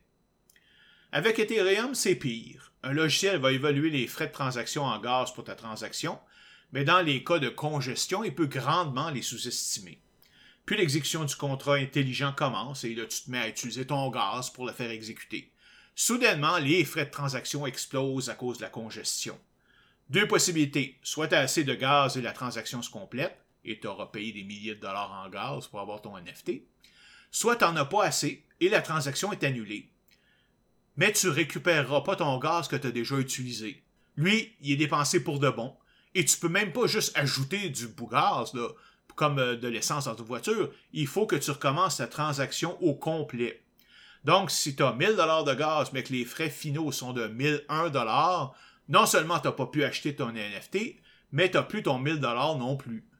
Mais c'est horrible, c'est de la triche.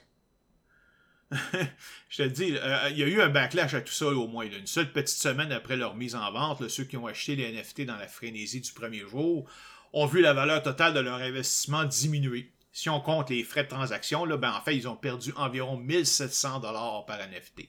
Oh, c'est pas beau de te réjouir de cette situation. Peut-être, mais il mérite quand même. un autre exemple loufoque dont j'aimerais te parler concerne la crypto-monnaie Juno. Euh, sans aller dans le détail, il y a eu une première distribution de Juno aux différents participants. Et l'un d'entre eux aurait réussi, grâce à certains subterfuges, à obtenir beaucoup plus que la part qui lui revenait. À ce moment, la communauté a commencé à discuter de ce qui devait être le fait, et le fraudeur a menacé de poursuivre certains membres, en particulier ceux qui validaient des transactions, toujours sous le contexte que le code fait loi, donc si le code permet de le faire, c'est légal par définition. Finalement, le 1er mai 2022, la communauté Juno a décidé d'ignorer les menaces du voleur et de confisquer plus de 2,95 millions de ces Juno, d'une valeur de 33 millions de dollars alors qu'il valait euh, plus de 118 millions quand tout ça a commencé. Encore une fois, complètement débile. Ah, mais, mais c'est ça. Mais c'est pas le punch final, en tout cas. Lors du transfert des 2,95 millions de Juno vers un portefeuille communautaire, l'administrateur qui a fait la transaction a commis une erreur et a rentré une mauvaise adresse de destination. Pouf! Ces 2,95 millions de Juno se sont immédiatement évaporés et personne ne pourra jamais les récupérer. oh my god! C'est juste le, petit point qui manquait à toute l'histoire pour faire ça là, euh, parfait. Euh, il y a aussi constamment des histoires de hacking, surtout du côté de la plateforme OpenSea. C'est une plateforme tellement populaire qu'elle a pratiquement un monopole sur la création et la vente de NFT, sauf qu'elle est pleine de trous de sécurité et se fait hacker régulièrement. J'ai aussi trouvé par exemple un site qui permet de faire l'échange de NFT entre deux personnes de façon rapide. La seule validation qui est faite, c'est de vérifier la présence d'un petit graphique, un petit sticker qui a été apposé sur le NFT pour indiquer qu'il est valide. Sais-tu comment quelqu'un s'en est pris pour voler des NFT? Euh, ça doit avoir un lien avec la reproduction du petit graphique? Ben oui, exactement. Il a tout simplement créé le Default Ape en incluant dans l'image un faux petit graphique de vérification.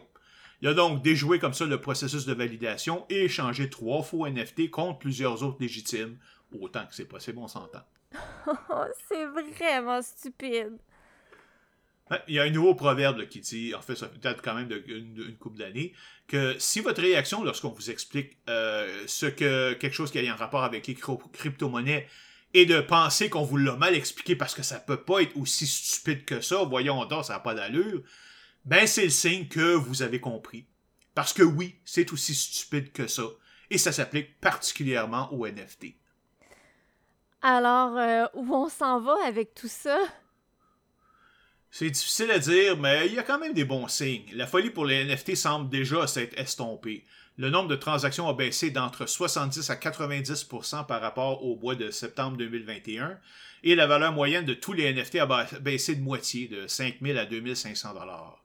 Il y a un imbécile qui a acheté le premier tweet de Jack Dorsey, le fondateur de Twitter, pour 2,9 millions de dollars en mars 2021 pour en créer un, NFT. En 2022, il a mis en vente sur OpenSea avec un montant minimum de 40 millions de dollars. Mais malheureusement pour lui, ben, la plus haute offre qu'il a reçue est de 6222,36 Bien fait pour lui. Quant à gaspiller son argent, il pourrait pas m'envoyer un petit million. Je suis sûr que j'en ai plus besoin que lui. Ouais, moi aussi. Dernière chose avant de quitter qui n'était vraiment pas prévue, en fait, c'est qui prouve d'ailleurs que le monde est vraiment bien fait. Comment ça? Ben parce que juste après avoir complété la première version de cet épisode, il y a eu un autre crash des crypto-monnaies qui est toujours en cours. Quelle coïncidence! Ouais, oui, c'est ça. Ils attendaient juste pour, pour nous autres après ça.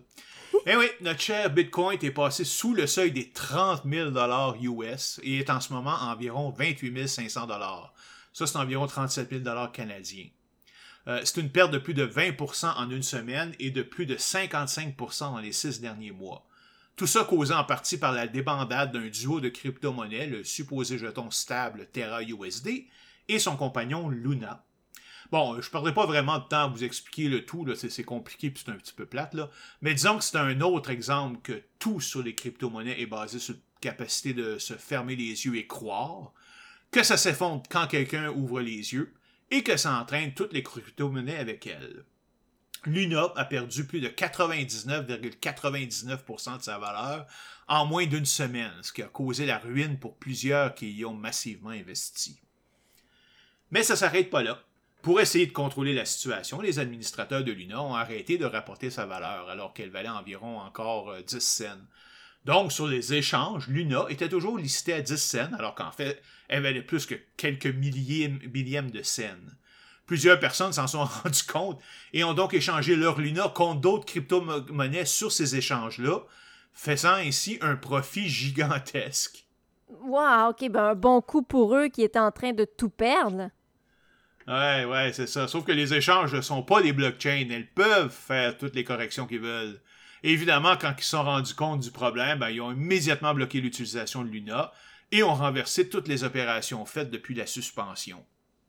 Oups! Mais on peut quand même comprendre un peu ces gens-là. Plusieurs venaient de perdre une vraie fortune.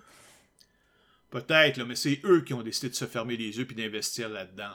De plus, plusieurs d'entre eux ont tenté d'acheter de nouveaux Luna quand ils étaient sous un dollar pour atténuer leur perte ou faire un coup d'argent rapide, pensant que le coût ne pouvait pas juste continuer à descendre comme ça, il avait fini par remonter. Ben, ils ont rapidement déchanté quand le prix a continué à descendre jusqu'à atteindre quelque chose comme 0,00003 cents. La série sur Sunday est que les administrateurs de Luna, après qu'elle ait perdu près de 40% de sa valeur, ont permis à plusieurs gros investisseurs de s'en tirer sans perdre en les laissant acheter des bitcoins avec leur Luna à la valeur du Luna original avant la dégringolade. Et évidemment, tout ça en servant de l'argent des plus petits investisseurs. Dans n'importe quel marché, ce serait complètement illégal de faire ça. il est interdit de traiter d'ailleurs les grands investisseurs différemment des petits. Mais dans les crypto-monnaies, pas de problème, vous faites ce que vous voulez. Évidemment, il va peut-être avoir un backlash de la, communauté, mais ça, euh, ça veut rien dire au, point de vue légal. Terra Luna et ses créateurs sont maintenant poursuivis devant les tribunaux par au moins deux groupes de victimes pour fraude. Mais ils vont avoir de la misère à se défendre car toute leur équipe légale a démissionné en bloc quelques jours après le crash. Ils savaient probablement ce qui s'en venait. Un autre bel exemple de démocratisation de la richesse, hein? c'est vraiment dégueulasse. J'imagine que ces administrateurs devaient faire partie de ce groupe. Ouais, j'imagine aussi des grands investisseurs. Là, En tout cas, il est trop tôt pour savoir si ça va provoquer un scandale ou non, on verra. Mais faut pas s'en faire pour ces gens-là, car figure-toi donc, comme preuve ultime d'aveuglement, qu'ils ont simplement décidé de repartir à zéro en créant Luna 2.0, une nouvelle crypto-monnaie qui, elle, bien sûr, ne s'écoulera pas instantanément. On devrait les appeler des lunatiques. ça, là. Une distribution gratuite de Luna 2 a été faite aux propriétaires de Luna originaux, qui les ont immédiatement vendus pour récupérer une partie de leur perte. Résultat, la valeur de Luna 2.0 s'est effondrée de 80% à peine quelques heures après son apparition. Ben voyons donc, ils font exprès ou ils rêvent en couleur? Wow! Mais revenons un peu au crash lui-même. Ben, écoute, euh, comme d'habitude, on ressort toutes les platitudes qui sont utilisées en cas de crash, comme euh, bon, publier la ligne, le numéro de téléphone pour euh, la prévention du suicide. donc, on voit des, hommes qui ont fait des investissements au-dessus de leur conjointe ou de, ou de leur conjoint, qui ont tout perdu et qui se font divorcer maintenant quand leur conjoint a découvert ça. Et tu vois le reste de la communauté des crypto-monnaies qui dit que oh, c'est juste une exception, leur monnaie à eux autres, elle est solide. Et finalement que les malheureux perdants de Luna devraient plutôt y investir ce qui leur reste, au lieu de leur dire de sortir de la crypto-monnaie en général. Ouais, faut vraiment rien connaître à l'investissement, non seulement pour investir dans les crypto-monnaies de façon importante, mais de tout mettre dans une seule monnaie. Ouais, puis encore plus dans une monnaie alternative qui peut s'écrouler n'importe quand. Même dans le marché boursier, la règle est de jamais mettre tout son argent dans une ou deux compagnies, mais de diversifier. Mais là, il y a quand même quelque chose de nouveau, un super héros qu'on peut appeler à l'aide, comme Batman ou Superman. Ah oui? Hein, c'est qui? Elon Musk. Immédiatement après le crash, Twitter a été envahi par des investisseurs de Luna, Terra, qui ont tout perdu et qui ont supplié Musk d'acheter Luna et de le tweeter, pensant que ça ferait exploser sa valeur et qu'il pourrait ainsi récupérer toutes leurs pertes. Oh, monsieur Musk, pensez à toutes les vies que vous allez sauver en achetant Luna. Vous pourriez sauver toute une communauté juste par l'investissement d'une infime partie de votre fortune. C'est vraiment pathétique. Mais c'est vraiment intéressant quand même de voir euh, comment les marchés en général, qui sont évidemment pas manipulés bien sûr, réagissent à, ce crash-là. Bitfinex s'est mis de nouveau à imprimer des tethers par milliards pour soutenir et remonter le prix du Bitcoin. Ils sont rendus maintenant quelque chose, à quelque chose comme 86 milliards de tethers en circulation. Juste du vent et mirage d'ailleurs. Ça en est tellement ridicule que plusieurs pensent que si Tethers s'effondre un jour, c'est tout l'écosystème crypto qui va suivre. Binance, qui je le rappelle est le plus important échange au monde, a décidé que c'était le temps de tenir une période de maintenance sur leur site web de plusieurs heures, par pur hasard, arrêtant ainsi toutes les transactions. Coinbase a décidé de ne plus afficher les graphiques de variation du prix et de délayer certains retraits de crypto-monnaies de quelques jours. Donc j'espère donc que vous n'aviez pas besoin de votre argent rapidement. Hein. Mais ce qui est vraiment étrange, c'est que quelqu'un s'est plaint de ce délai sur Twitter. Il a reçu un message de trois personnes différentes lui disant qu'ils ont eu le même problème et qu'ils avaient réglé ça en, contactant directement Coinbase. OK. Et? Okay, tu comprends pas. Il a reçu trois fois exactement le même message, à la lettre près, avec le même format, de trois personnes différentes. J'ai aucune idée de ce que ça veut dire, surtout qu'il n'y avait pas de lien inclus qui pourrait indiquer une fraude peut-être un bot pour aider à leur réputation? Peut-être, mais bon, si c'est ça, ils devraient faire quelque chose d'un peu plus subtil là, pour euh, et mettre un petit peu plus de variété dans leur texte, ça serait moins évident. Là. Mais n'empêche que c'est pas tout pour Coinbase d'ailleurs, qui, je le rappelle, est l'échange avec la meilleure réputation, en tout cas comparé aux autres cryptos, là, on s'entend. Il semble que la compagnie traverse en ce moment une phase difficile, perte de clients, diminution sensible des revenus, diminution de plus de 40% du trafic, etc. Sa valeur en bourse a chuté de plus de 75% cette année et de plus de 50% juste dans la dernière semaine. Malgré ça, la compagnie n'est pas vraiment en danger, elle demeure en relativement bonne santé financière. Mais pour rassurer tout le monde, elle a publié publiquement euh, différents scénarios sur ce qui pourrait se passer, jusqu'à celui de la faillite. Et c'est là que quelque chose d'inattendu a surgi pour replonger la compagnie dans le chaos. Coinbase offre deux types de portefeuilles électroniques. Le premier est le type normal, où l'investisseur demeure le responsable et possède les clés d'accès.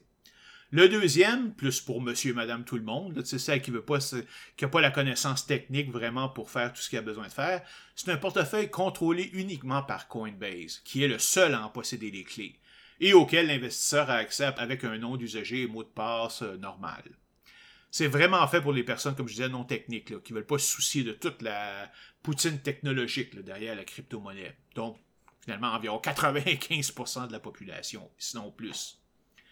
ce qu'on a appris dans des plans de Coinbase est que dans le cas d'une faillite, ben, Coinbase pourrait utiliser l'argent contenu dans, dans les portefeuilles dont elle possède les clés pour payer ses dettes. Ça, c'est le type de portefeuille de monsieur et madame tout le monde. Et l'investisseur, qui est celui qui a déposé cette monnaie dans le portefeuille, ne peut absolument rien faire pour les empêcher. Ben voyons, comment ils peuvent avoir le droit de faire ça? C'est du vol? Ben, parce qu'il n'y a aucune protection du consommateur. Celui qui possède la clé du portefeuille est celui qui en est le propriétaire et a le droit de faire ce qu'il veut avec l'argent qui s'y trouve, même s'il vient de la poche d'un autre investisseur. C'est comme si une banque en difficulté pourrait drainer l'argent des comptes de ses clients pour payer ses dettes. C'est totalement, complètement ridicule. Évidemment, une banque ne peut pas faire ça à cause des nombreuses règles en place et vos dépôts sont assurés jusqu'à un certain montant. Mais rien de ça n'existe dans la crypto-monnaie. Et une bonne indication d'ailleurs à quel point le marché est immature, c'est que Coinbase dit bien qu'il pourrait être capable de faire ça. Donc, ils en sont même pas sûrs. Alors, en cas de faillite de Coinbase, peut-être vous allez tout perdre, peut-être non, on n'est pas sûr. Mais faites-nous confiance, ça n'arrivera pas.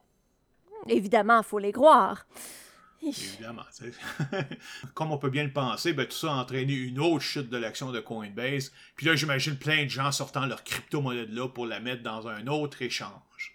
Le problème, bien sûr, est que Coinbase est l'échange le plus sérieux, le plus réglementé, si on peut dire. Alors, vous pouvez être sûr que c'est encore pire ailleurs. Sauf qu'ailleurs, on ne vous le dira pas, on va vous mentir carrément en pleine face. C'est un peu comme quelqu'un qui décide d'arrêter de faire des dons à un télévangéliste qui s'est fait pincer pour fraude, puis au lieu d'arrêter, il se met à la recherche d'un autre télévangéliste qui, lui, serait honnête, sans comprendre que tous les, les télévangélistes sont des fraudes. On se demande vraiment ce que ça demande pour que les gens acceptent le fait qu'ils se sont fait rouler. Écoute, il y en a même qui refusent tellement de réaliser qu'ils sont des victimes de fraude qu'ils n'hésiteront même pas à réinvestir à la même place dans le même projet plus tard. C'est tout dire, tu sais. En passant, il y a un petit fait cocasse. Tu, te souviens d'Eric Adams que je parlais tout à l'heure, le maire de New York qui voulait prendre ses trois premiers chèques de paye en Bitcoin? Ouais. Ben, il a reçu son premier chèque de 5900 US qu'il a immédiatement transformé en Bitcoin. Une semaine plus tard, avec le crash, ça valait plus que 2655 mais si tu comptes qu'il est, imposé à 45% sur le montant initial de 5 900 son salaire actuel a été de moins 600 Ben voyons! Bon, ok, c'est pas si pire que ça, parce que 45% c'est le taux original. Comme l'impôt progressif, c'est juste une partie de son salaire qui est taxé à 45% le reste est à un plus bas niveau. Mais ça fait rien, il ne doit pas y avoir resté grand-chose dans ses poches à ce moment-là. là et concernant le Salvador, ben, c'est vraiment un pays de contraste. D'un côté, le rêve avec le président qui a annoncé la construction de Bitcoin City, un projet monumental de ville basé sur la crypto-monnaie, complètement utopique, basé sur un animé d'ailleurs, et qui coûterait des dizaines de milliards de dollars à construire. Et le cauchemar, de l'autre côté, ben, c'est la réalité, où le pays va bientôt entrer en défaut de paiement de sa dette, et ça, il n'y a pas grand-chose de pire pour un pays. Imaginez, ils sont même pas capables de payer leurs dettes actuelles. Qui accepterait de les financer pour une dépense additionnelle de dizaines de millions de dollars? Ils devraient peut-être créer leur propre DAO, comme ça tous les crypto-monnaies pourraient contribuer. ouais, c'est ça, juste pour ensuite tout se faire voler. Ça serait presque cathartique. exact. Finalement, euh, pour conclure tout ça, j'aimerais quand même vous donner quelques sources qui exposent le problème des crypto-monnaies. La première est un compte Twitter et un site web, le web3isgoinggreat.com, tenu par euh, Molly White, une ingénieure logicielle qui travaille surtout avec euh, Wikipédia. Ce site répertorie tout ce qui va mal avec la crypto-monnaie, les NFT, Web3, et demandez pas c'est quoi euh, Web3, là, on n'entrera pas là-dedans, et les blockchains en petite dose. Une autre source est le blog de David Gerard, Attack of the 50-Foot Blockchain, qui est là depuis plusieurs années et offre des articles moins fréquents mais plus développés. En fait, il était déjà l'une de mes sources pour mes premiers épisodes, a 4 ans, et il est toujours d'actualité. Il a également écrit deux livres, le titulaire Attack of the 50-Foot Blockchain sur les problèmes de Bitcoin et de la blockchain en général, et Libra Shrugged, How Facebook Tried to Take Over the Money, dans lequel il discute des plans de Facebook pour créer une monnaie électronique mondiale et qui a heureusement été tué dans l'œuf. Vous trouverez son site au davidgerard.co.uk slash blockchain.